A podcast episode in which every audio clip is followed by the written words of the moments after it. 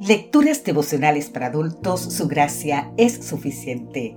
Cortesía del Departamento de Comunicaciones de la Iglesia Adventista del Séptimo Día Gascoy en Santo Domingo, capital de la República Dominicana. En la voz de Sarat Arias. Hoy, 29 de septiembre, digna y poderosa. Segunda Tesalonicenses capítulo 1, los versículos 11 y 12 nos dicen, por esta razón también oraremos siempre por vosotros, para que vuestro Dios os tenga por dignos de su llamamiento y cumpla todo propósito de bondad y toda obra de fe con su poder.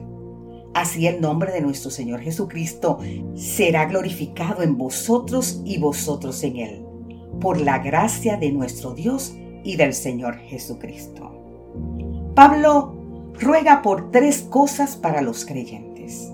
Por una vida digna, no solo dignos en la entrada al reino de la gloria, sino dignos para vivir la fe presente. Necesitamos vivir a la altura de los valores del reino anunciados por Jesucristo. El ser humano debe representar y reflejar el carácter de Dios. La razón por la cual el cristiano vive una vida digna y superior es porque está orientada y regida por los mismos valores de Dios. Segundo, por una vida poderosa. No se trata de poder para hacer lo que uno quiere, sino de poder para hacer la voluntad de Dios. Este poder es resultado de la dependencia de Dios. El mismo Jesús reabastecía su alma de poder a través de la oración. En el silencio de las noches, Jesús se retiraba para tener comunión con su Padre, invitando muchas veces a sus discípulos. El libro de la autora norteamericana Elena de White, eh, titulado El Ministerio Pastoral, página 324, nos dice, en la oración, Cristo obtenía poder de Dios y prevalecía.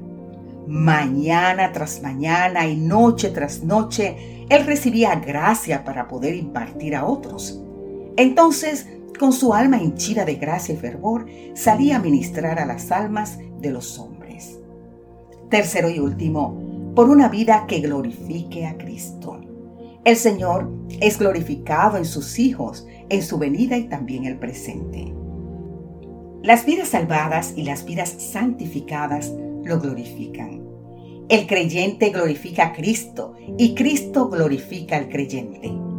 Pablo expresa que esto se hace por la gracia de Dios. La gracia nos conduce a la gloria. Elena de White nos dice que Jesús veía en toda alma un ser que debía ser llamado. Llamado a su reino. Su gran empatía le ayudaba a ganar los corazones. Con frecuencia se dirigía a la montaña para orar en la soledad. Pero esto era una preparación para su trabajo entre los hombres en la vida activa.